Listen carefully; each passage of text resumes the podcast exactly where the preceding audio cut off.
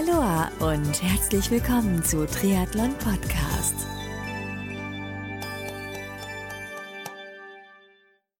Die Büchenbacher sind uns so ans Herz gewachsen. Die machen da so Bambule, so eine schöne Atmosphäre in und um Rot, egal ob man campt, ob man bei Gastfamilien in einem Hotel oder in der Unterkunft ist, kommt am Festplatz vorbei. Äh, wir haben die, glaube ich, wirklich beste Messe jemals. Und das sind schon Schicksale, das dürfen wir auch nicht vergessen. Man darf nicht ein ganzes Volk verurteilen, vorverurteilen. Ähm, das ist absolut grundfalsch. Da muss ich wirklich äh, die Deutsche Triathlon Union absolut löblich hervorheben. Ganz andere Mentalität, äh, auf die Athleten bedacht, für den Sport bedacht ganz, ganz andere Einstellung. Aber das hat mich persönlich ja hm. schon schockiert, wie man da wieder sich verhalten hat. Aloha und herzlich willkommen zu einer neuen Folge von Triathlon Podcast, in dem Fall der Rookies on the Road to Rot Serie oder Hashtag ROTRTR 2022. Mein Name ist Marco Sommer und zusammen mit den Rotstaffel Rookies Andy Götz, Stefan Woronka, Christopher Beils und Marc Weich haben wir in dieser Woche die Möglichkeit gehabt, eine Q&A-Session mit dem Geschäftsführer der Team Challenge GmbH Felix Weichshöfer zu führen, weil wir innerhalb der Staffelgruppe noch so einige offene Fragen hatten. Herausgekommen ist ein mega interessantes Gespräch mit vielen Einblicken in die Arbeiten, die mit der Organisation und Umsetzung des Dativ Challenge Rot 2022 powered by HAP verbunden sind, einigen Anekdoten, aber auch Felix Meinung zu aktuellen Themen, wie du ganz zu Beginn dieser Podcast-Aufnahme in den kurzen Ausschnitten aus unserem Gespräch mit Felix bereits entnehmen konntest. Absoluter Hörtipp, denn du lernst jede Menge Neues über den Dativ Challenge Rot. Los geht's!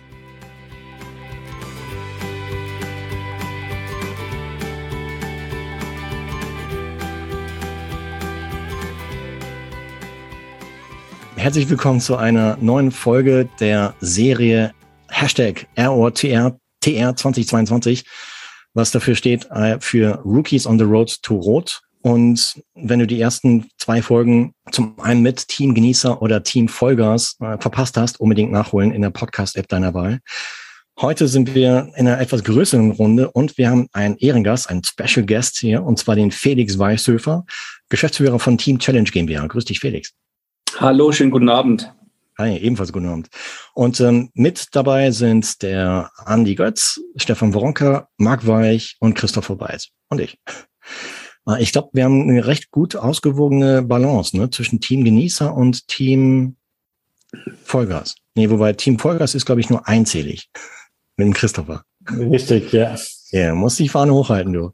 Ähm, Hintergrund dieses äh, heutigen, ja, sage ich mal, Rot-Specials ist, dass wir innerhalb der WhatsApp-Gruppe halt, da sind doch einige Fragen zusammengekommen und äh, ich, ich verrate jetzt nicht, wie viel Datenvolumen die WhatsApp-Gruppe allein hier auf meinem Smartphone hat, ja, aber mm, und äh, da kamen so viele Fragen auf, dass wir dann angefragt haben, ob nicht Felix vielleicht kurz Lust hätte, hier und da halt ein paar Fragen zu beantworten, weil ich konnte es nicht mehr.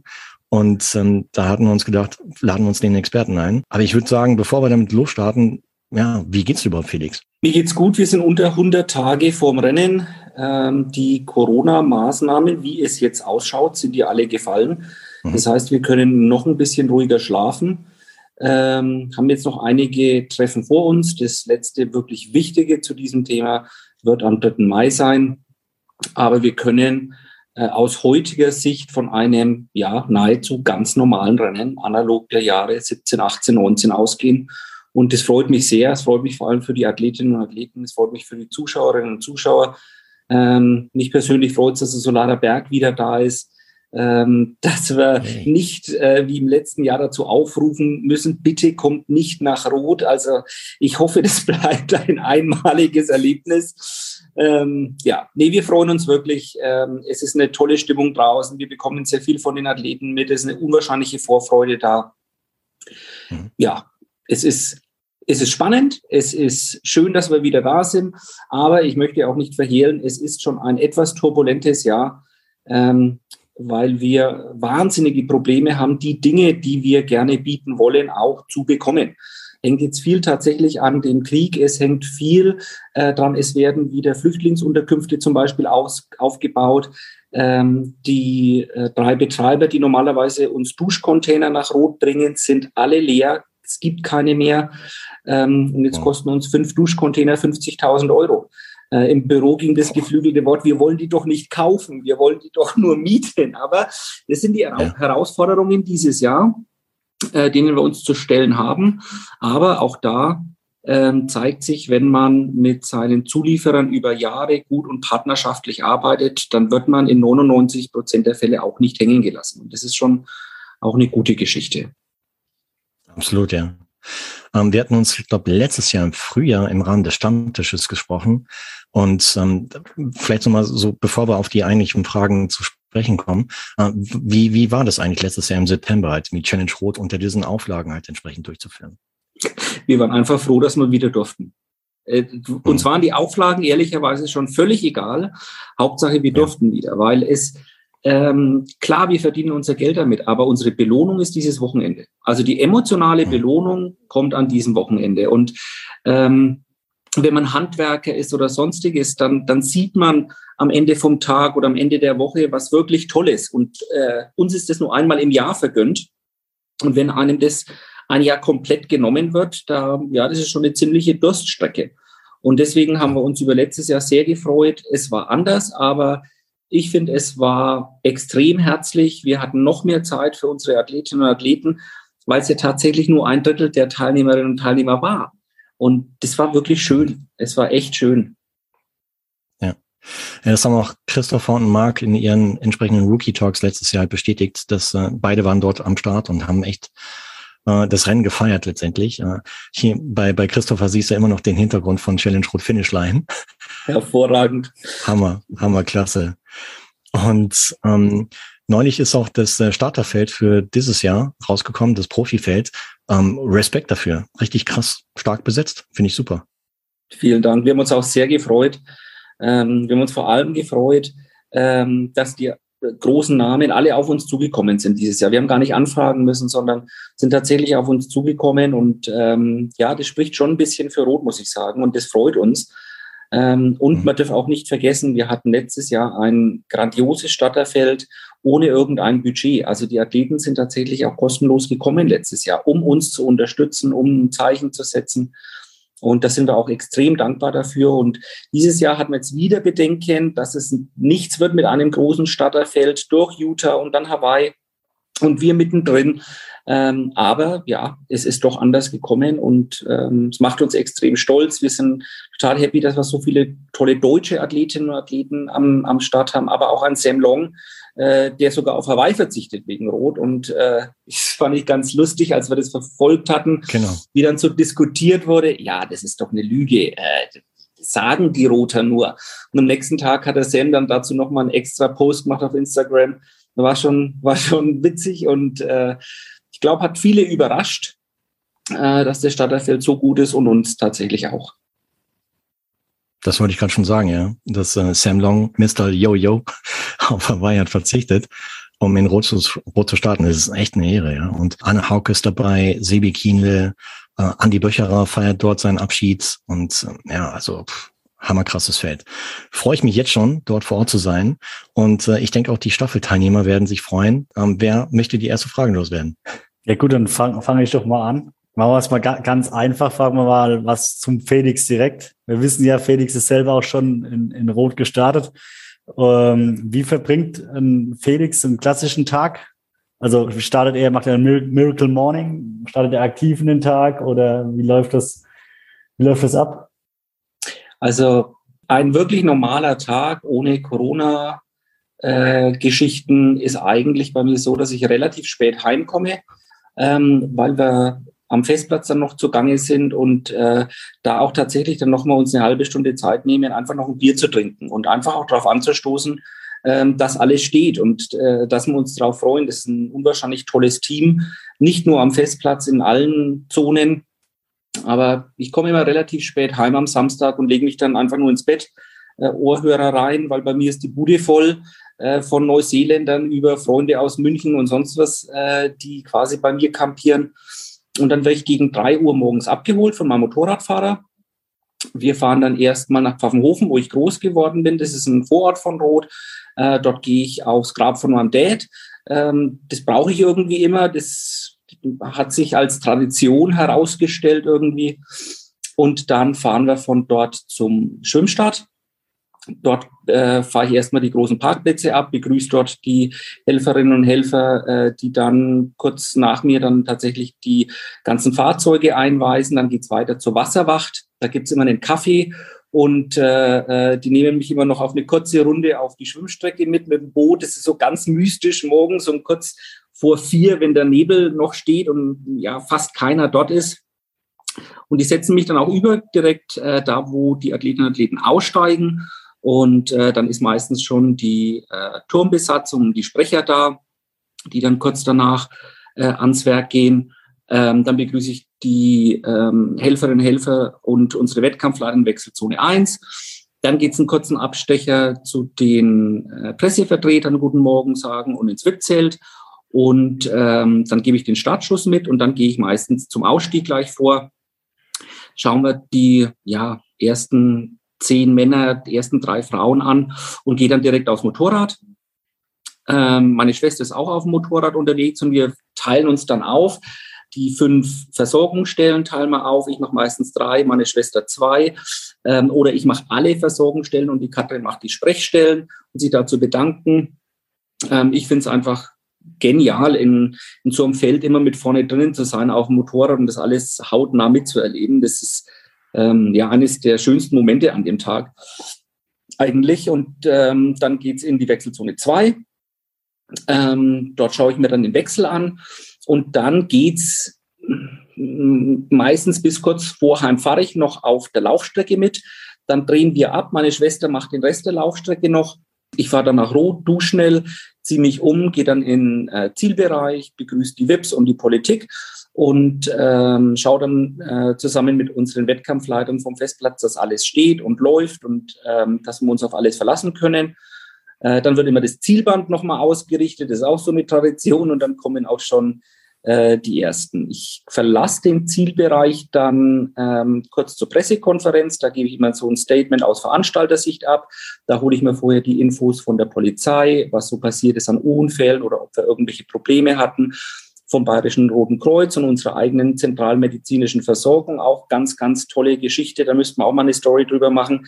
Wir haben 64 Krankenhausbetten, vier Intensivbetten und zwei OP-Behandlungsplätze in Rot.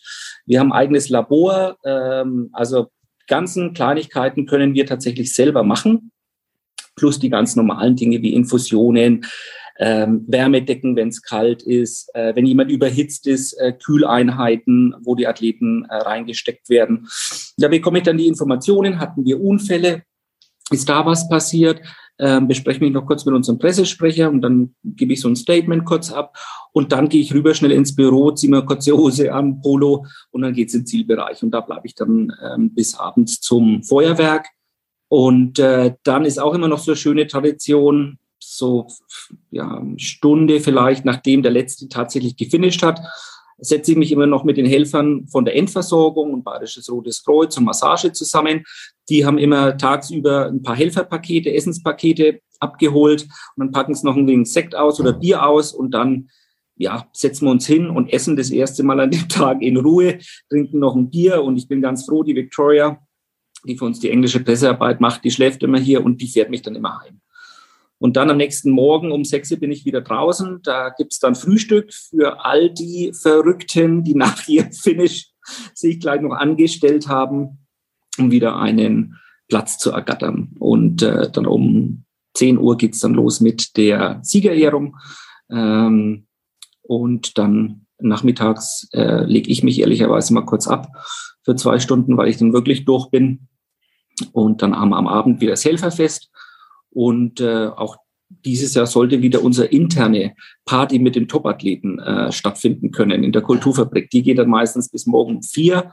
Und äh, am Dienstag habe ich tatsächlich mal freigenommen bis Mittag. Das äh, erlaubt bei uns die Queen Mom, dass wir erst mittags dann auftauchen. Ja, und dann geht's zu dem unschöneren Teil der Veranstaltung. Da ist dann der Abbau, das keiner mehr sieht und all die Problemfällchen, die da sind, ähm, Lost and Found Geschichten, Disqualifikationen, wo sich ein Athlet ähm, äh, ungerecht behandelt fühlt. Da muss man dann wieder mit den Wettkampfrichtern nochmal reden. Da muss man die Zeiten nochmal anschauen. Das geht dann die ganze Woche noch. Und äh, ab der Woche zwei nach dem Rennen machen wir dann eine, ja, die ganzen Nacharbeiten, die da sind. Und äh, vier Wochen nach der Veranstaltung äh, sperren wir das Büro zu und schicken alle Mitarbeiter und uns selber dann für zwei Wochen in den Betriebsurlaub. Wohlverdient, ja. Also, wow. Das ist ein ganz schöner Workload innerhalb der Zeit. Und es geht ja nicht nur am Race Day los oder am, am Tag davor, sondern schon Woche vorher oder lange Zeit vorher, oder? Ja, wir fangen drei Wochen vorher mit dem Aufbau an. Also die Zelte sind das allererste, die am Platz müssen. Ähm, dann kommt das Stadion. Das braucht auch relativ lange und das muss am Freitag, die Vorwoche, vorher fertig sein damit wir dann ab Montag gleich mit den Gittern, äh, mit dem Unterbelag für den Teppich und, und, und, und, und anfangen können.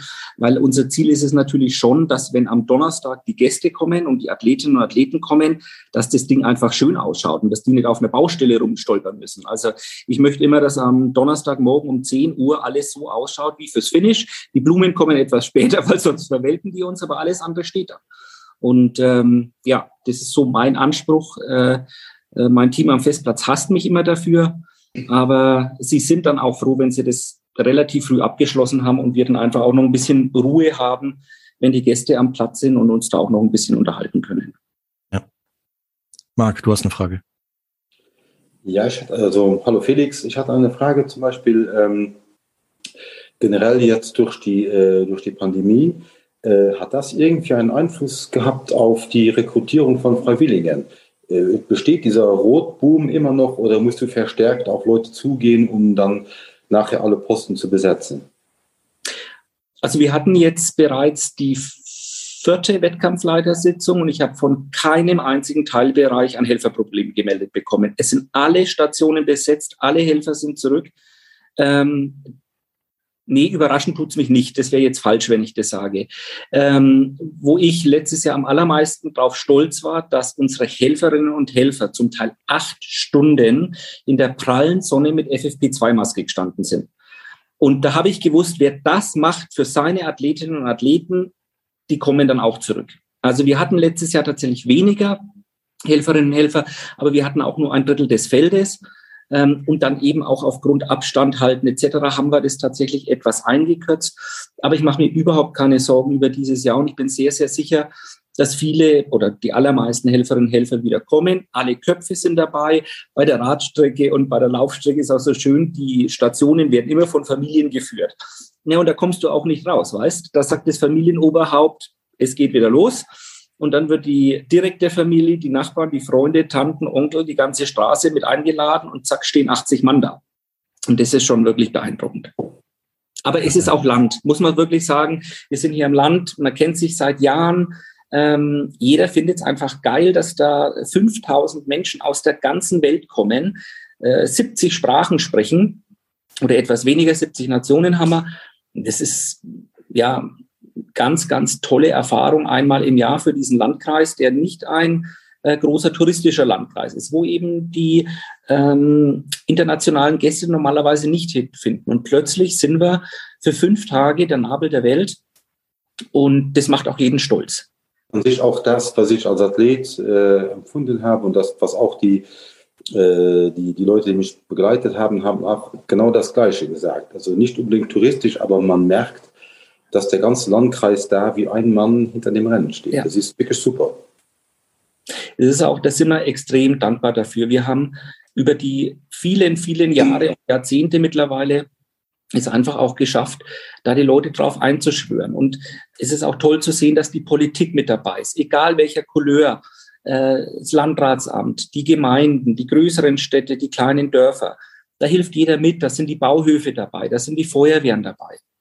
Und nur weil das so breit aufgestellt ist, können wir die Veranstaltung in der Größe, Größe überhaupt durchführen. Und wir hatten ja das Jahr 2008, wo wir diesen wahnsinnigen Dauerregen hatten, der wirklich so schlimm war, dass Teile der Strecke überschwemmt waren, wo dann die freiwilligen Feuerwehren ausgerückt sind und die Straßen leer gepumpt haben, damit die Athleten weiterfahren können, wo Ehefrauen von Versorgungsstellenleiter ihre T5-Busse an die äh, Versorgungsstellen gefahren haben, dort wahllos Athleten eingeladen haben, in die Privathäuser gefahren haben, die dort duschen haben lassen, mit wildfremder Kleidung ausgestattet, zurückgefahren an die Versorgungsstation und dann konnten die finishen. Und am Montagmorgen hatten wir ein Lost and Found, da hat sich über das ganze Zelt erstreckt, weil Klamottenberge und Schuhe und Mützen und Handschuhe zurückgegeben wurden und das können wir dann nicht beeinflussen.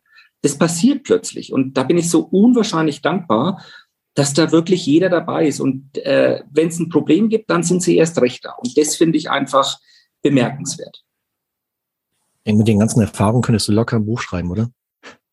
Ja, wir sagen das oft mit den Wettkampfleitern tatsächlich. Äh, eigentlich müssten wir mal ein Buch schreiben mit den so abgefahrensten Geschichten, aber auch mit den lustigsten Geschichten, weil es passiert ja wirklich jedes Jahr irgendwas. Ich weiß noch, dass meine Mutter mal felsenfest davon überzeugt war, ähm, wir hatten hier so ein Radio-Schreck ähm, oder so eine Verarscheaktion im Radio. Das war quasi der kleine Nils, der da angerufen hat und die Leute auflaufen hat lassen. Und meine Mutter hat tatsächlich einen Athleten am Apparat gehabt, der hat gefragt, ähm, nach wie viel Kilometer beim Schwimmen die ersten Dixie-Klos und Versorgungsstellen kommen. Und ob das auf Pontons ist oder ob man da raus muss aus dem Kanal war meine Mutter davon überzeugt, das ist ein Verarsche-Anruf, aber es hat sich tatsächlich herausgestellt, nein, das war ganz ernst gemeint.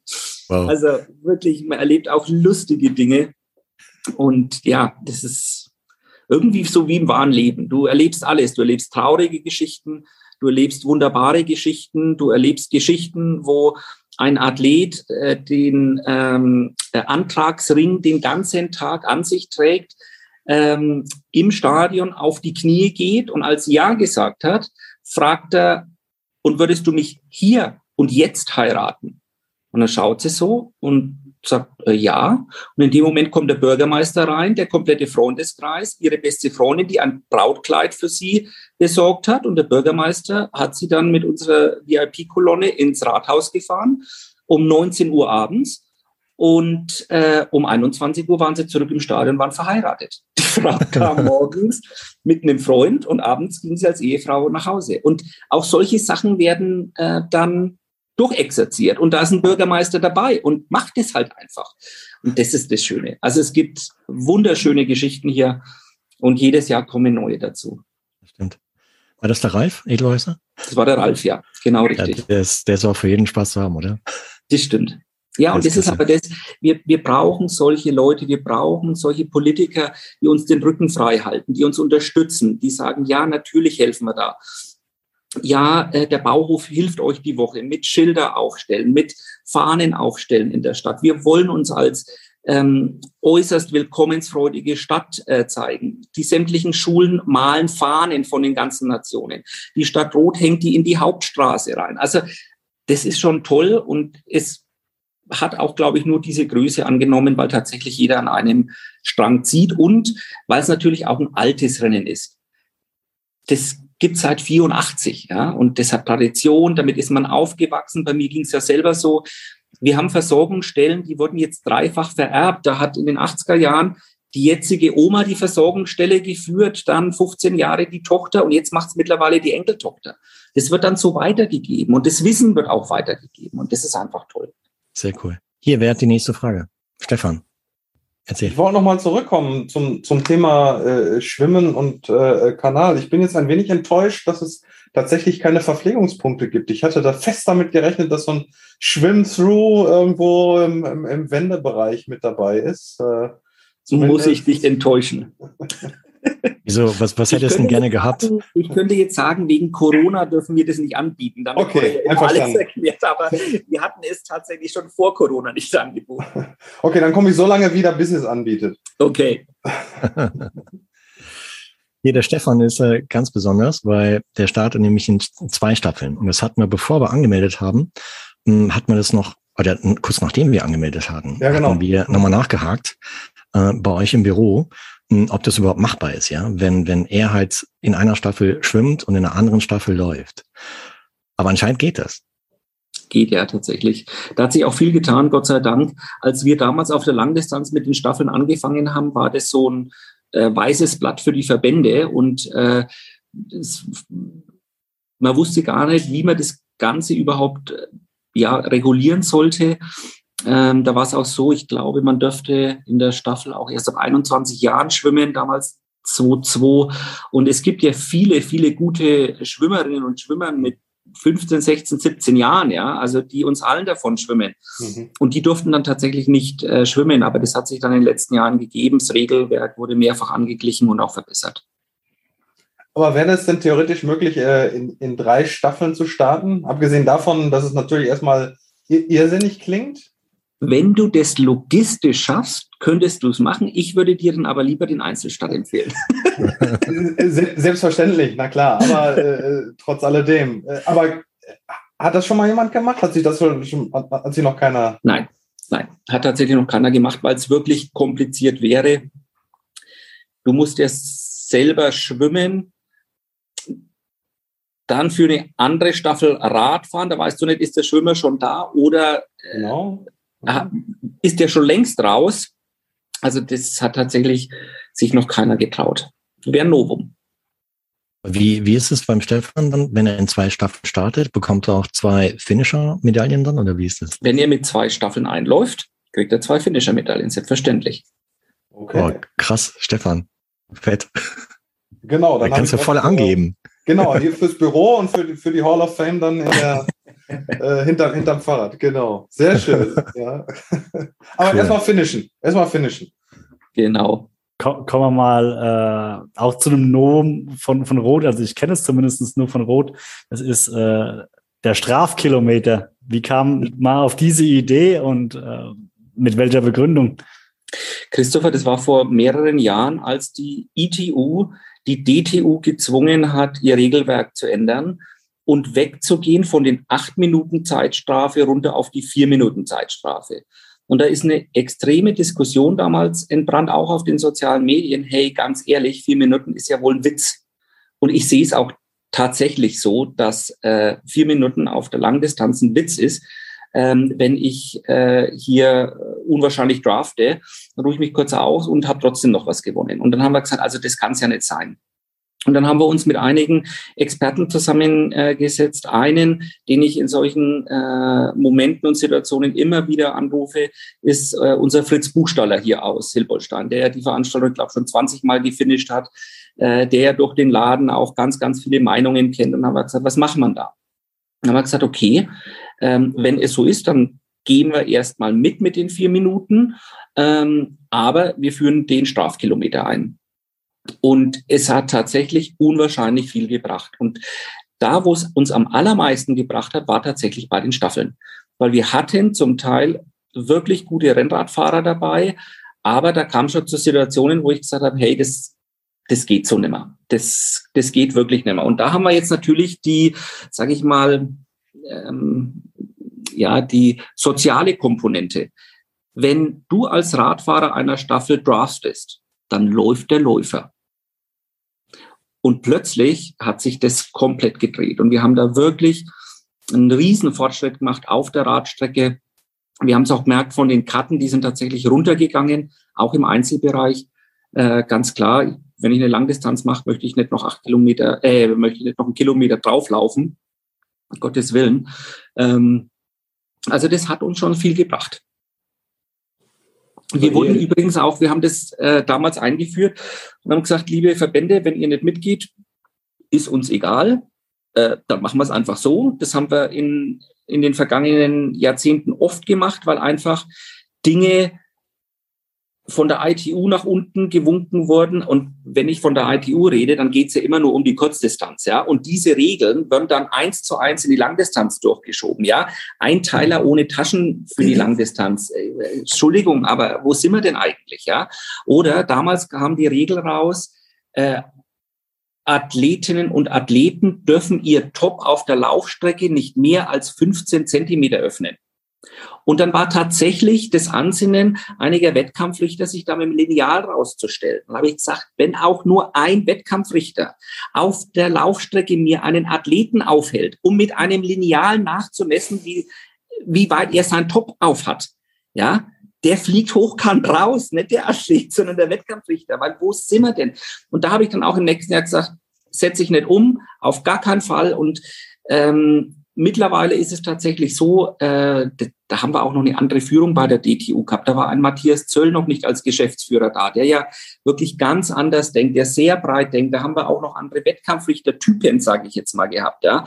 Mittlerweile ist es ja anders. Das wird ja überprüft, dann wird es auf Sinnhaftigkeit untersucht und da wird auch viel zurückgeschickt, ja, oder in Deutschland dann nicht umgesetzt. Aber da hat man tatsächlich einiges an Fällen, wo wir gesagt haben, nee, das tragen wir als Rot nicht mit, weil das ist für den Athleten einfach schwachsinnig.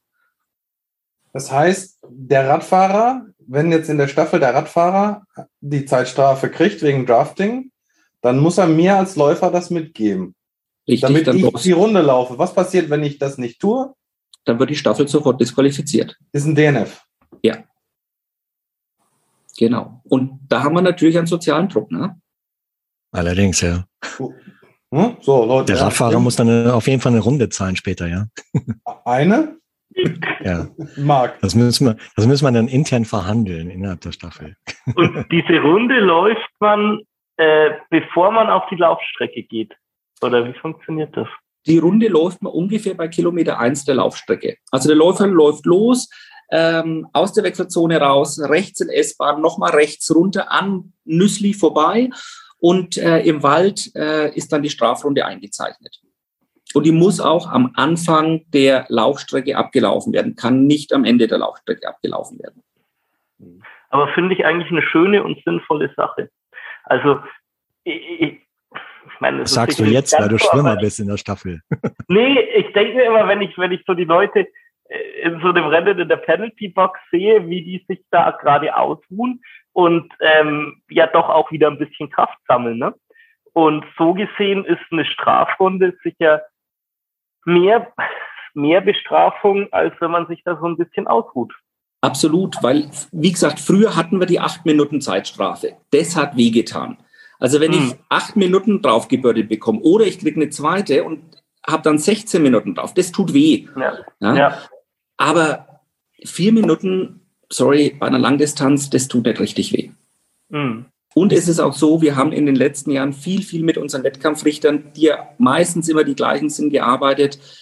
Die sind auch ja mittlerweile wirklich so weit, dass sie mit sehr viel Fingerspitzengefühl vorgehen. Ja, die schauen sich das an, die haben ihre Taktiken, dass die zum Beispiel mit zwei Motorrädern fahren. Ja, und das vordere Motorrad spricht den Athleten an, sagt, hey, das war jetzt gerade nicht in Ordnung, ähm, bitte achte darauf. Wenn du es nicht tust, gibt es das nächste Mal eine Strafe. Und das zweite Motorrad sieht ganz genau, dass ein Athlet angesprochen wird und fährt dann einfach hinterher und schaut sich an, wie verhält sich dieser Athlet, ja. Der eine fährt sofort wieder ran und der andere, für den war das, oh shit, ja, muss ich ein bisschen mehr aufpassen. Und dann ist auch alles in Ordnung. Also die sind auf der einen Seite sehr, sehr sensitiv geworden, muss ich wirklich sagen. Aber auch auf der anderen Seite kontrollieren sie und ich stärke auch jedem Wettkampfrichter den äh, Rücken und sage, hey, wenn da jemand auch direkt disqualifiziert wird wegen Drafting, da stehe ich auch hinter euch, weil das ist schlecht.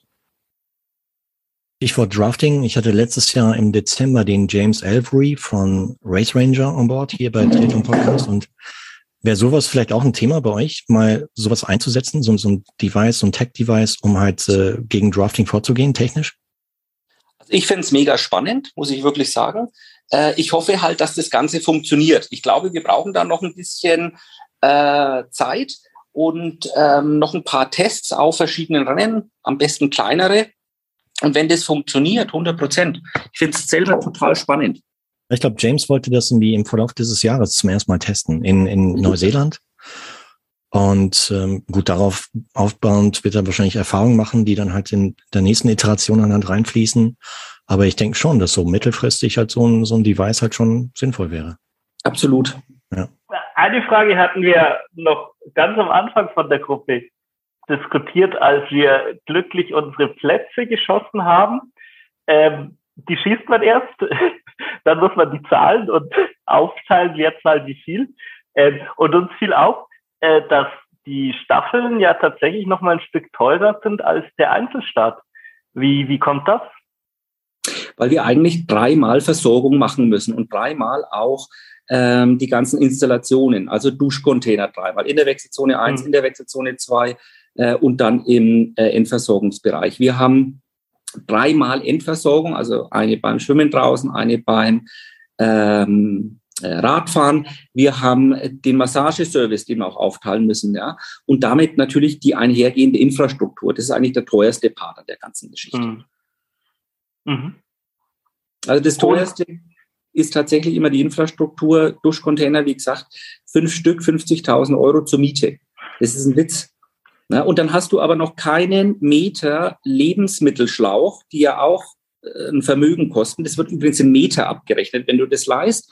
Ähm, und dann ist es ja auch das Ding noch nicht überprüft, weil da kommt erstmal das Gesundheitsamt mit ähm, einer äh, Firma, die testet dann diesen ganzen Duschcontainer. Da läuft da aber erstmal einen halben Tag das Wasser durch.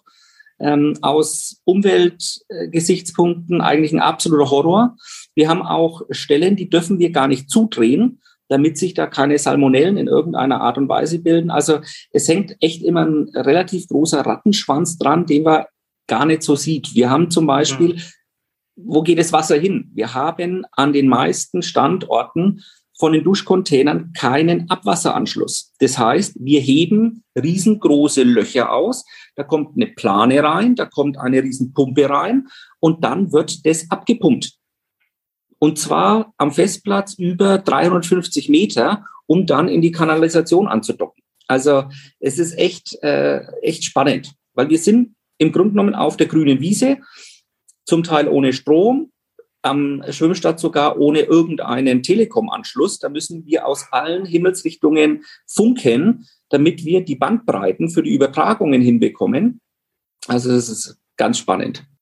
Habe ich das vorher richtig verstanden, dass ihr ein mobiles Krankenhaus dort aufbaut? Ja, tatsächlich. Okay. Also wir haben einen Landkreis mit 120.000 Einwohnern und unser Krankenhaus, das wir im Landkreis haben, das ist eines, ist ausgelegt für diese Zahl, für die Versorgung von 120.000 äh, Bewohnern. So, und jetzt kommen am Renntag 250.000 Menschen zusätzlich dazu. Mhm. Das heißt, das Krankenhaus ähm, hat eine Doppelbelegung vor Ort. Ähm, aber wir müssen ein eigenes, äh, eine eigene, das nennt sich zentralmedizinische Versorgung aufbauen.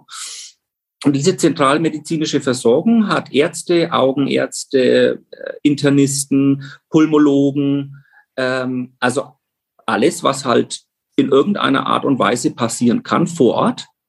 Wir haben Schwestern, ähm, wir haben ganz viel Personal äh, vom Bayerischen Roten Kreuz und wir haben natürlich auch die dazugehörigen Rettungswägen. Also die sind im ganzen Landkreis stationiert. Mittlerweile ähm, und Zusammenarbeit mit dem BRK ist hervorragend, ist es so, dass wir auf die Stützpunktkrankenwägen, die eigentlich zum Beispiel für Greding zuständig sind, zugreifen können. Wenn ein Athlet am Gredinger Berg stürzt und der Krankenwagen ist der next available, fährt der unseren Athleten und mhm. untersucht er natürlich. Wenn der jetzt schwer stürzt und einen Bruch hat, geht er nach Ingolstadt oder nach Nürnberg direkt. Ne? Der geht dann nicht durch die zentralmedizinische Versorgung. Ähm, und unser Krankenwagen zum Beispiel, wenn der gerade in der Nähe ist von einer 80-jährigen Frau, die in Rot einen Herzinfarkt bekommt, dann wird unser Krankenwagen sofort abgezogen und hilft dieser Frau. Ähm, und alle leichteren Geschichten können wir am Festplatz machen, also bis hin zu Nähen und, und sonstigen Geschichten. Mhm. Ähm, und sollten wir ein akutes Kreislaufversagen zum Beispiel bekommen, dann ist es so, dass wir auch zwei äh, Betten haben, die, da ist relativ viel Platz drumherum, nennt sich Intensivbetten, ähm, wo dann auch äh, richtige Eingriffe gemacht werden können, bevor die ähm, Patienten dann natürlich in ein normales Krankenhaus gebracht werden. Also alles Schlimme bleibt nicht lang bei uns, da findet nur die Erstversorgung statt. Wir haben oben äh, überhalb des Festplatzes ähm, einen großen Sportplatz, da, der ist zum Anflug für die Helikopter, äh, für die Rettung. Oder wir fahren dann tatsächlich äh, ins Krankenhaus nach Rot, wobei dieses Krankenhaus für richtig schwere Fälle auch nicht ausgelegt ist, sondern es geht dann meistens ähm, nach Nürnberg oder auch nach Ingolstadt. Wow. Schon mal was passiert? Ja, wir hatten in all den Jahren ja leider drei Tote. Hm. Ähm, das waren tatsächlich immer Staffelschwimmer. Und in allen drei, drei Fällen, und das ist wirklich tragisch, war das im Grunde genommen eine verschleppte Erkältung kurz vorm Rennen und es wurde nochmal drauf trainiert. Ja. Es war immer wieder tatsächlich der, der gleiche Grund.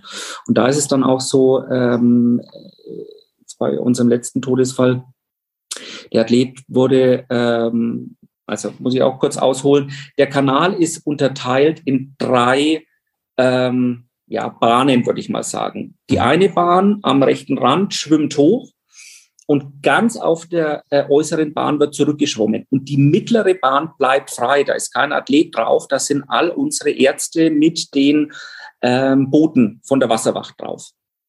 Und es funktioniert so, wir haben ganz viele Kanuten am Kanal und wenn ein Kanut sieht, dass ein Athlet das Schwimmen einstellt, dann hebt er äh, das Paddel und es kommt sofort das nächste Boot. Und dort wurde dann schon angefangen, wiederzubeleben an, äh, an der Anlandung dann ähm, auch tatsächlich mit Defibrillator und allem drum und dran. Und äh, dann wurde ein Helikopter geholt mit einem sogenannten Oktopus. Dieser Oktopus übernimmt dann tatsächlich die Beatmung und ähm, das Ganze und er wurde dann ins Südklinikum nach Nürnberg geflogen und ist aber dort leider auf der Intensiv dann verstorben. Also die Rettungsketten, die wir hier haben, die sind wirklich gut und ähm, ja. wir haben ein riesen Dankeschön ans BRK. Die sind oft deutschlandweit mit diesem Rennen tatsächlich als Paradebeispiel für Rettung ähm, werden die da gezeigt, weil das also ganz hervorragend ist. Wir können am Kanal bei der Laufstrecke zum Beispiel keine Krankenwägen fahren lassen. Ihr wisst es selber, der Kanalbetriebsweg ist viel zu eng. Das heißt, die Krankenwägen des Kanals sind die Wasserwachtboote, die auf dem Kanal fahren und passiert was, wird der Athlet auf das Boot verbracht, auf die andere Seite übergesetzt, angelandet und dort steht dann eine kleine zentralmedizinische Versorgung für die Akutversorgung und dann stehen dort auch die Krankenwägen, um den weiteren Transport sicherzustellen. Also ähm, es geht schon immer vom BRK das geflügelte Wort, wenn du einen Herzinfarkt hast, dann max am Tag vom Challenge. Na gut, aber auch wichtiger Hinweis von dir halt, ähm, dass man, wenn man Erkältung hat, nicht obendrauf trainiert, sondern auch gescheit auskuriert. Ja. 100 Prozent. 100 Prozent. Ja. Kommt dann die Anspannung dazu. Ähm, die Athleten, das war immer das erste Mal, dass sie geschwommen sind in einem Wettkampf, in einer Staffel. Es kam dann noch oben drauf. Also das ist wirklich tragisch. Ja. Was ich mich gefragt habe letztes Jahr, ich war ein paar Tage eher da, äh, war nicht weit weg vom, vom Rotsee. Und äh, also obwohl ich den, den Kanal wirklich toll finde, auch morgens, wenn der Nebel drüber steht. Aber äh, wieso wird nicht im Rotsee äh, geschwommen? Wir hatten tatsächlich drei Jahre, Marc, wo wir im Rotsee geschwommen sind.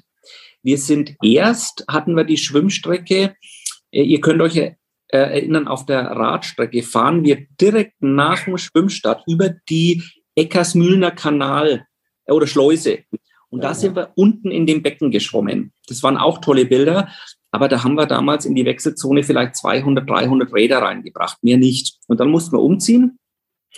Dann kam es zu äh, Bauarbeiten am Kanal. Und dann sind wir eben von der äh, Lände in Hilbolstein in den Rotsee ausgewichen und sind im großen Rotsee geschwommen, wo auch heutzutage noch der Rotsee Triathlon äh, stattfindet und schwimmt.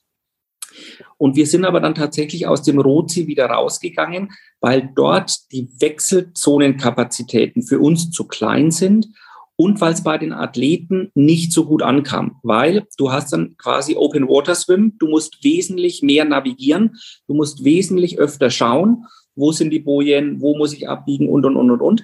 Und das ist halt das Schöne am Kanal und äh, das äh, spiegeln uns die Athleten auch immer in den Befragungen, gerade die Erstlingstäter, dass sie den Kanal so wunderbar finden, weil der ist halt einfach zweimal geradeaus.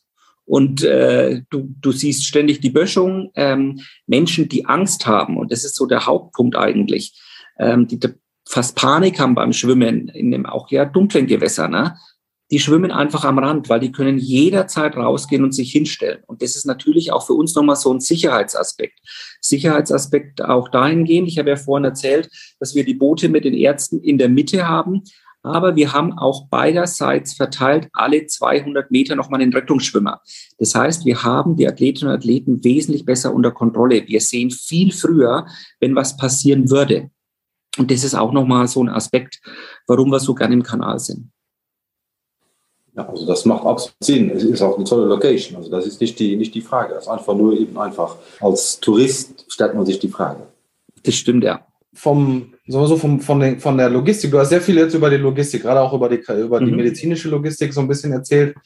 Ähm, eine Frage, die, die uns beschäftigt hat, war natürlich, weißt du so grob, wie viel an, an, an Verpflegung, wie viel Tonnen an Verpflegung durchgehen an dem Wettkampftag bei all den, bei all den Athleten?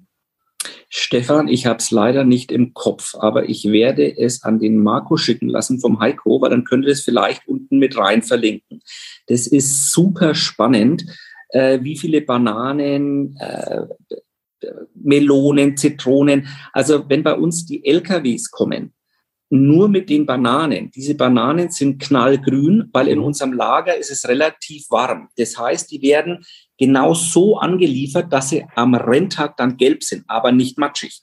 Also ist eine wahnsinnig interessante Logistik auch äh, hinter, hinter Essen und Getränke und Versorgung für die äh, Athletinnen und Athleten. Aber ich habe leider die Zahlen nicht im Kopf. Aber die können wir beibringen und die könnt ihr ja gerne mit drunter nehmen, weil es wirklich beeindruckend ist. Äh, kein Ding, ja. Spreche ich dann später ins Outro rein, so dass du da draußen dann auch entsprechend die Info bekommst. Und äh, weil, ja, finde ich super interessante Frage. Und ich denke mal, da kommt echt einiges zusammen, ja. Ja, letztes Jahr jetzt tatsächlich weniger, weil wir viele von Klar. den Dingen nicht durften. Also wir haben Nüsse, wir haben Rosinen, aber das sind natürlich Dinge, wo ein Athlet reinlangt. Mhm. konnten wir nicht mehr. Ja, ähm, wir konnten auch keine Schwämme mehr reichen und haben uns jetzt auch entschlossen, dass halt jetzt die ersten, die das hören, wir werden es äh, erst nächste oder übernächste Woche einem Rot Live äh, bekannt geben, wir werden auf die Schwämme verzichten, aber aus Nachhaltigkeitsgründen, weil mhm. es eigentlich ein Wahnsinn ist, dass wir einen ganzen Anhänger Schwämme bekommen. Die werden einmal verwendet und dann liegen sie am Kanal oder in der Umwelt. Das ist eigentlich heutzutage nicht mehr darstellbar. Und da haben wir jetzt gesagt, wir äh, äh, haben mehr Becher bestellt. Das sind ja Becher, die verrotten tatsächlich am Kompost. Und auch so kann man sich kühlen. Dann nimmt man einfach einen Becher mehr und schüttet sich ein Wasser über den Kopf, weil diese Dinge sind bequem, aber heutzutage einfach auch nicht mehr darstellbar. Habt ihr auch mal über Sprinkleranlagen oder sowas äh, nachgedacht, die dann äh, quasi so ein, so ein, so ein Wasser, äh, Wasser, nicht, nicht Strahl, sondern im Prinzip wie so ein, wie so ein Staub äh, durch die Gegend schießen? Äh, haben wir tatsächlich äh, gemacht. Ähm, allerdings sind diese Aufbauten, wenn wir die von Nüssli bauen lassen, unwahrscheinlich äh, teuer. Deswegen äh, vertrauen wir immer auf die rote Bevölkerung. Äh, wenn's, wenn richtig heißes Wetter angekündigt ist, rufen wir dazu auf, stellt euch mit den Gattenschläuchen an die Straßen und da machen die Rote auch mit und auch die Bügenbacher sind da dabei. Äh, ich weiß es so genau, weil ich im September äh, von unserer Versorgungsstellenleiterin Bügenbach einmal komplett nass gespritzt wurde. Also äh, das sind, da kann man sich auf die Bevölkerung verlassen, das braucht man nicht overengineeren. Da sind sie alle dabei. Cool. Kann ich nur bestätigen, habe ich auch bekommen, die Dusche. Christoph, hast du noch, noch eine Frage? Äh, ja, genau, weil ich jetzt gerade bin zu meinem äh, Start letztes Jahr, Marc war ja auch mit dabei. Äh, es musste ja aus baulichen Gründen, und das konnte, hat man ja auch eindeutig gesehen, dass es nicht möglich war, den Solarer Berg auszulassen. Ist es denn generell auch mal überhaupt eine Idee, den Landkreis von der Radstrecke her zu verlassen? Oder ist es vom Aufwand her zu groß? Ehrlicherweise, Christopher, wir haben es noch nie probiert. Deswegen wäre es jetzt vielleicht auch eine Lüge zu sagen, der Aufwand wäre zu groß. Ich weiß nur, dass es ein Wahnsinnsaufwand ist, ähm, schon im Landkreis Rot. Und da kennen wir alle, da können wir uns auf alle verlassen, inklusive auf die landkreisweite Feuerwehrführung etc. Wenn wir in einen neuen Landkreis gehen, dann haben wir ein komplett neues Gesundheitsamt, ein neues Amt für öffentliche Sicherheit und Ordnung, eine neue Genehmigungsbehörde, eine neue Straßenbehörde und dann haben wir das Ganze noch in jedem einzelnen Ortsteil oder Gemeinde. Und das möchte ich tatsächlich nicht, ähm, weil ich glaube, da würde einiges an Arbeit auf uns zukommen. Richtig, richtig viel Arbeit auf uns zukommen. Und das ist so gut eingefahren bei uns mittlerweile. Ähm, jeder weiß, wohin langen muss. Ähm, Genehmigungen gehen schnell, sind unkompliziert. Ähm, die denken für uns mit. Das ist auch so ein riesen Wohltat. Die erste Besprechung, die wir hatten, ähm, zum Challenge in diesem Jahr war äh, letztes Jahr im Oktober. Und dann kam äh, die Behörde im Landratsamt für äh, Straßenbau und die uns quasi die Radstrecke genehmigt und sagt, also die und die und die und die und die und die und die Baustelle steht alle bevor. Die Baustelle ist noch vorm Rennen, ist garantiert abgeschlossen. Alles andere wurde nach dem Challenge verschoben. Die beginnen alle am Montag nach der Veranstaltung. Und das ist so toll zu sehen, dass die für uns mitdenken. Wir müssen gar nicht das Datum an jeden Einzelnen geben, sondern wir geben es ans Landratsamt, an die Bürgermeister und dann in die Zeitung. Und dann schauen die Beamten selber, haben wir da ein Problem im Challenge? Ja, nein, okay, müssen wir nach hinten verschieben. Wer macht denn das, ja?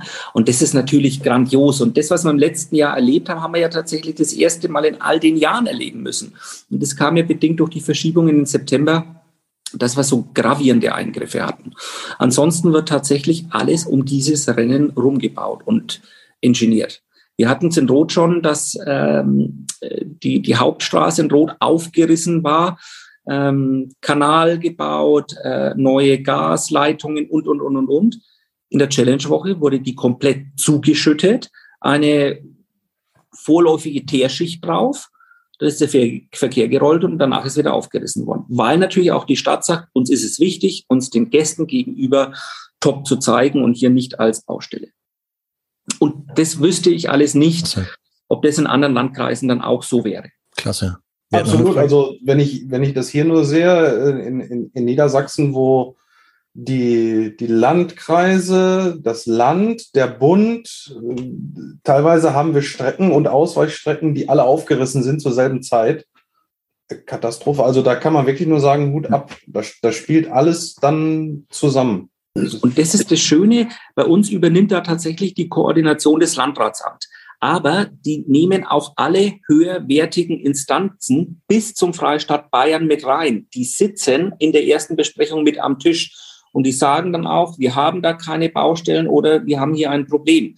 Und selbst bei denen ist der Challenge im Timetable drinnen. Und die bauen drumherum. Und das ist einfach grandios. Ich, ich habe selbst auch Rennen organisiert. Man, man muss das wirklich auch sehr hoch äh, schätzen, weil wir, wir denken, alle Triathlon wäre was Großes, aber das ist an sich ja nur eine ganz kleine Blase irgendwo neben, neben Fußball und, und anderen äh, Sportarten. Und äh, manchmal geht man zu irgendwelchen Behörden und die sagen, ja, Triathlon ist ja das, das Ding mit dem Gewehr auf dem Rücken. Und äh, das, ist, das kennt man einfach nicht. Und äh, wie gesagt, was man in Rot erlebt, das, äh, das sucht dann das Gleiche. Stimmt, ja. Ich hätte noch eine Frage und zwar, ja, jetzt äh, seit dem 24. Februar haben wir in Europa eine leider andere Situation. Ja, es ist Krieg in der Ukraine. Hm, ihr habt auch neulich halt äh, im, im Rahmen eines äh, Statements halt äh, entsprechend mitgeteilt, dass, dass russische Athleten, so wie ich es verstanden habe, halt ausgeschlossen sind. Und ähm, wie, wie habt ihr intern halt mir darüber beraten, sage ich mal, weil habt euch einfach den, den Entscheidungen anderer Organisationen, wie zum Beispiel Formel 1, äh, die dann sein Rennen abgezogen haben aus Moskau zum Beispiel in dem Fall oder andere Organisationen und, und Verbände. Wie seid ihr zu der Entscheidung gekommen und was ging euch so durch den Kopf, als ihr dann halt diese Entscheidung auch verkündet habt? Also als allererstes haben wir ja mal verkündet, dass äh, alle ukrainischen äh, Triathletinnen und Triathleten ihr komplettes Stadtgeld zurückbekommen und bei ihrem nächsten Start in Rot sie freistatten können und sie auch kurzfristig für eine Stadt entscheiden können. Das war uns ganz wichtig. Und auch da sei eines gesagt, ähm, alle männlichen Triathleten stehen jetzt in Kiew oder Odessa. Wir sind mit ihnen in Kontakt. Wir sind zum Teil mit ihren Schwestern, die in äh, Köln sind, in Kontakt. Also das ist eine Tragödie, das kann man sich nicht vorstellen. Das sind ganz normale Typen wie du und ich. Die hatten einen ganz normalen Job, ihre Familie, alles. Und die stehen jetzt mit dem Gewehr in der Hand in Odessa. Also, dass es sowas in Europa nochmal gibt, vor dem 24. Februar, hätte ich das nicht geglaubt, muss ich wirklich sagen. Ich habe auch gedacht, es wird hier gepokert, aber schrecklich. Also wirklich ein absolut schreckliches Leid. Ähm, das war der erste Schritt, den wir unternommen haben. Der zweite Schritt kam dann völlig unverhofft. Mal wieder von unseren Freunden äh, der ITU, der World Triathlon, die eine Pressemitteilung herausgegeben haben, dass mit sofortiger Wirkung alle russischen und belarussischen Athleten von allen Rennen, die von der ITU oder ihren Töchtern lizenziert sind, auszuschließen sind. Und in diesem Pressebericht war dann auch noch explizit drinnen gestanden, dass die ITU jetzt stark auf Challenge Family und Ironman einwirken wird, dies gleich zu tun. Sowas erfahren wir aus den Medien. Ich habe mit den Kollegen von Ironman telefoniert, ich habe mit, äh, mit der Deutschen Triathlon Union telefoniert. Die waren genauso überrascht wie ich. Und auch da wieder dieses manchmal, Entschuldigung, schon erbärmliche Denken der ITU mit diesem Tunnelblick. Es gibt nur die olympische Distanz und sonst gibt es in der Triathlon-Welt nichts, weil wir uns selber nicht drum kümmern. Wir laden die Top-Athleten aus Russland aus. Formulieren es aber, alle russischen Athletinnen und Athleten müssen ausgeladen werden. Wer steht im Dilemma? Alle Veranstalter weltweit. Und so kam das. Und das ist einfach so unnötig gewesen.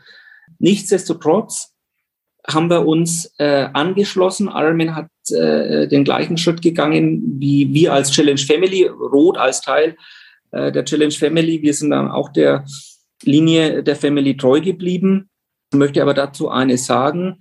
Es geht gegen meine persönliche Meinung. Ich hätte es nicht gemacht. Aber ich glaube, es ist auch wichtig, dass dann trotzdem alle Veranstaltungen sich gleich verhalten und dass nicht hier einer ausbricht, da einer ausbricht. Ähm, völlig unschön, auch von der ITU überhaupt nicht bedacht. Was ist denn mit den Athletinnen und Athleten, äh, die einen russischen Pass haben, aber seit fünf Jahren als Arzt in Deutschland arbeiten mit einem Aufenthaltstitel, die auch nie mehr nach Russland zurück wollen, die auch völlig gegen Putin stehen? Ja, also den betrifft es genauso. Und das sind Dinge, das war einfach überhaupt nicht durchdacht und ganz schlecht, ganz schlecht durchgeführt. Aber das ist tatsächlich die ITU. Äh, je höher man kommt, IOC, ITU, FIFA, das ist nicht ganz schön. Da muss ich wirklich äh, die Deutsche Triathlon Union absolut löblich hervorheben. Ganz andere Mentalität, äh, auf die Athleten bedacht, äh, für den Sport bedacht. Ganz, ganz andere Einstellung. Aber das hat mich persönlich, ja, hm. schon schockiert, wie man da wieder sich verhalten hat. Aber haben die russischen, belarussischen Athletinnen, Athleten, die bei euch registriert waren, ähm, die eigentlich Challenge Rot machen wollten, haben die dann mit Verständnis reagiert? Tatsächlich ja, Marco. Und da waren wir eigentlich am allermeisten überrascht. Wir sind ziemlich geprügelt worden auf Social Media. Hm. Ähm, aber die Athletinnen und Athleten aus Russland, die haben meistens sogar geschrieben, wir haben es uns gedacht wie können wir jetzt mit dem Stadtgeld umgehen? Und dann haben wir gesagt, hey, habt ihr ein Konto oder Verwandte im Ausland, wo wir das Geld hinüberweisen können, weil nach Russland können wir natürlich nicht mehr überweisen. Hm. Ähm, haben das dann so probiert, äh, bei ganz oder bei den allermeisten haben wir es dann einfach so gemacht, wir lassen das Geld stehen und das nächste Mal starten sie quasi dann für frei, weil sie haben es ja schon gezahlt. Es verfällt also auch nicht. Wir hatten einen Athleten, das hat mich stark und tief beeindruckt der hat uns geschrieben, könnt ihr mir einen Gefallen tun? Ich komme gern wieder, aber ich würde dann auch nochmal zahlen. Aber könnt ihr das Stadtgeld bitte an diese Vereinigung überweisen in der Ukraine? Die würde ich gern unterstützen. Aber ich kann aus Russland heraus kein Geld dorthin spenden. Und das mhm. hat mich tief beeindruckt. Genauso tief beeindruckt hat mich ein anderer Athlet, äh, der gesagt hat, er hätte jetzt sowieso keinen Kopf dafür. Sie waren auf einer Demonstration in Moskau. Seine Frau wurde verhaftet und sein bester Freund wurde verhaftet und er konnte wegrennen. Und das sind schon Schicksale, das dürfen wir auch nicht vergessen. Man darf nicht ein ganzes Volk verurteilen, vorverurteilen. Ähm, das ist absolut grundfalsch. Und ich glaube, dass es oft wesentlich wichtiger ist, wenn man die Gesprächskanäle zwischen den Menschen, zwischen Sportlern einfach offen wird. Ja, ich sehe es genauso. Und hm, ich meine, du bestätigst es auch gerade mit den entsprechenden Geschichten, die du gerade erzählst, von Athleten aus Russland, die spenden sogar an die Ukraine etc. Ähm, ja, Wahnsinn. Dann hat uns noch eine weitere Frage umgeschrieben. Und zwar, hm, du warst ja selber schon mal am Start bei deinem eigenen Rennen.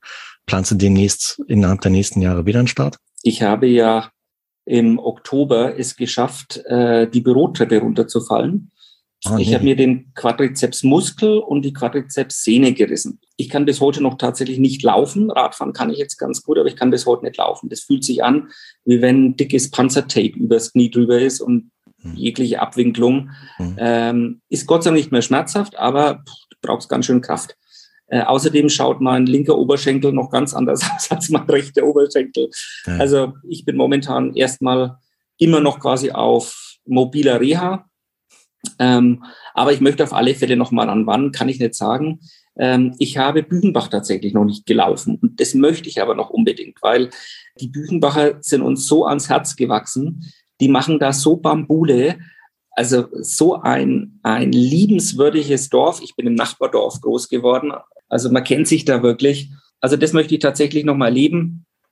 Und deswegen möchte ich auch nochmal starten. Wann das sein wird, kann ich noch nicht sagen, aber ich glaube, wir müssen jetzt auch erstmal das Rennen wieder in ruhige Fahrwasser ohne Corona äh, bringen. Wir haben trotzdem noch ein paar Geschichten. Die Pasta-Party wird noch nicht so stattfinden können im großen Zelt äh, wie in den letzten Jahren. Auch das Helferfest nicht, weil da sind wir einfach viel zu viele Menschen auf viel zu engem Raum, geschlossenen Raum. Das wollen wir trotzdem auch noch nicht äh, riskieren. Deswegen sind wir jetzt in den letzten Zügen, was die Pasta-Party angeht, äh, wie wir das Ganze darstellen können, wie wir es machen können. Beim Helferfest sind wir schon relativ weit. Das wollen wir einfach im Biergarten machen mit den Helfern. Also mhm. ganz zurück sind wir noch nicht. Und äh, sobald das Rennen wieder in ruhigen Fahrwassern ist, kann ich mich dann an dem Tag auch wieder rausziehen. Ja. Hier, Felix, was meinst du? Ich meine, jetzt sind ähm, einige der Staffelteilnehmer der Rookies on the Road to Rot Serie hier mit bei diesem Zoom. Hm, hast du vielleicht einen Tipp äh, so für die Staffelteilnehmerinnen und Teilnehmer, die zum allerersten Mal als Staffelteilnehmer in, beim Dativ Challenge Rot Powered by Hept am Start sein werden am 3.7. So zum Abschluss? Ich habe ein paar emotionale Tipps. Mhm. Äh, kommt frühzeitig. Am besten schon, kommt am Donnerstag, kommt am Mittwochabend vielleicht schon. Lasst es einfach auf euch wirken. Das ist so eine schöne Atmosphäre in und um Rot, egal ob man kennt, ob man bei Gastfamilien in einem Hotel oder in der Unterkunft ist, kommt am Festplatz vorbei. Äh, wir haben die, glaube ich, wirklich beste Messe jemals. Also die Messeteilnehmer haben sich unwahrscheinlich viel einfallen lassen. Wir werden ganz viele Neuheiten haben. Wir werden Garmin haben, die ihre neuen äh, Uhren in Rot präsentieren werden. Ähm, also das wird richtig toll. Wir haben einen tollen Food Court. Lass uns einfach wieder zusammensetzen und quatschen und einfach wieder Triathlon genießen. Und am Renntag selber unbedingt frühzeitig am Kanal sein und einfach diese Stimmung aufsaugen. Also es ist für mich äh, ein wahnsinnig schöner Moment. Und was man auch überhaupt nicht verpassen darf, egal wie müde man ist, äh, ist das Feuerwerk. Das ist also auch wirklich total magisch, ähm, wenn am Abend die Athletinnen und Athleten und alle Helfer zusammen auf den Tribünen stehen. Das ist einfach genial. Und dann merkt man es auch bei den den Top-Athleten, die ja dann auch alle wieder da sind. Also auch für die ist das hochemotional. Und das ist einfach ein, ein wunderschöner Abschluss äh, des Tages. Und sollte man sich Zeit nehmen, man sollte es auch genießen. Kommt früh und bleibt lang. Äh, Stichwort Zeit. Hier, vielen, vielen Dank, dass du dir heute überhaupt die Zeit am Abend genommen hast, weil äh, du da draußen siehst es nicht. Es ist schon ein bisschen spät geworden.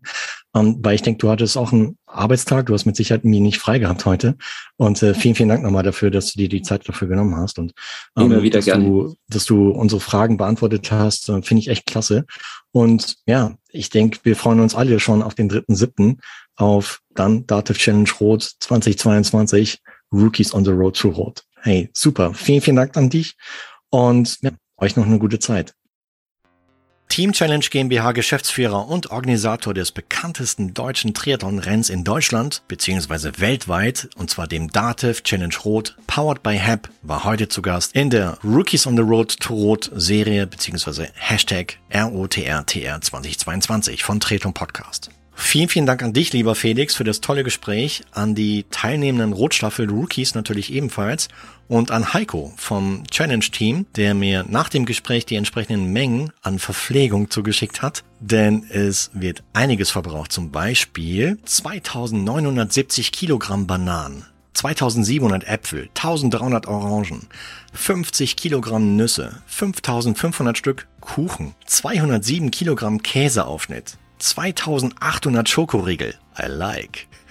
30.500 Energieriegel, 38.300 Energy Gels, 6.000 Liter Apfelsaftschorle Frankenbrunnen, 22.000 Liter Mineralwasser Frankenbrunnen naturell und 10.560 Dosen Red Bull und, und, und, und, und. Also jede, jede Menge Verpflegung wird dort verbraucht. Und wenn du die gesamte Auflistung anschauen magst, dann schau in die ausführlichen Shownotes zur Q&A-Session mit Felix auf der Website vom Tretung Podcast an. Denn die Liste ist so lang, dass sie selbst zu lang für die Angaben in den Shownotes beim Podcast-Hoster ist. Da gibt's nämlich auch ein Zeichenlimit. Und wenn du jetzt da draußen mehr über den Datev Challenge Rot powered by HAP beziehungsweise über die Staffel Rookies erfahren magst, dann schau unbedingt in die Shownotes, denn da führe ich alle entsprechenden entsprechenden Links auf. Und wenn dir diese Ausgabe der ROTRTR 2022 Serie gefallen hat, dann bewerte bzw. folge Treton Podcast in Apple Podcasts bzw. Spotify Oder ja, unterstütze den Podcast in Steady.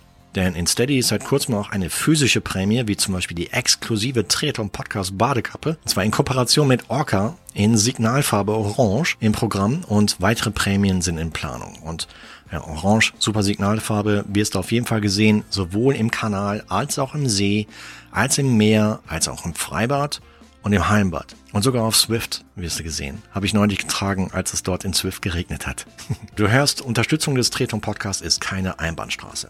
Und vielen Dank bereits an dieser Stelle für den Support aller bisherigen und aktuellen Unterstützer und vielleicht bist du ja eine beziehungsweise einer der nächsten. Würde mich mega freuen. Und zum Schluss freue ich mich auch, wenn du bei der nächsten Ausgabe von Triathlon Podcast, wenn du mit dabei bist. Ganz besonders, wenn du erfahren magst, was die Staffel Rookies in den nächsten Wochen im Hinblick auf ihren Staffelstart in Rot so alles erleben und erzählen werden. Bis dahin bleib sportlich und noch viel wichtiger in der aktuellen Zeit. Weiterhin bleib gesund. Dein Marco. 2800 Schokoriegel, die stelle ich mir gerade bildlich vor. Wow. Also, ciao, ciao, mach's gut.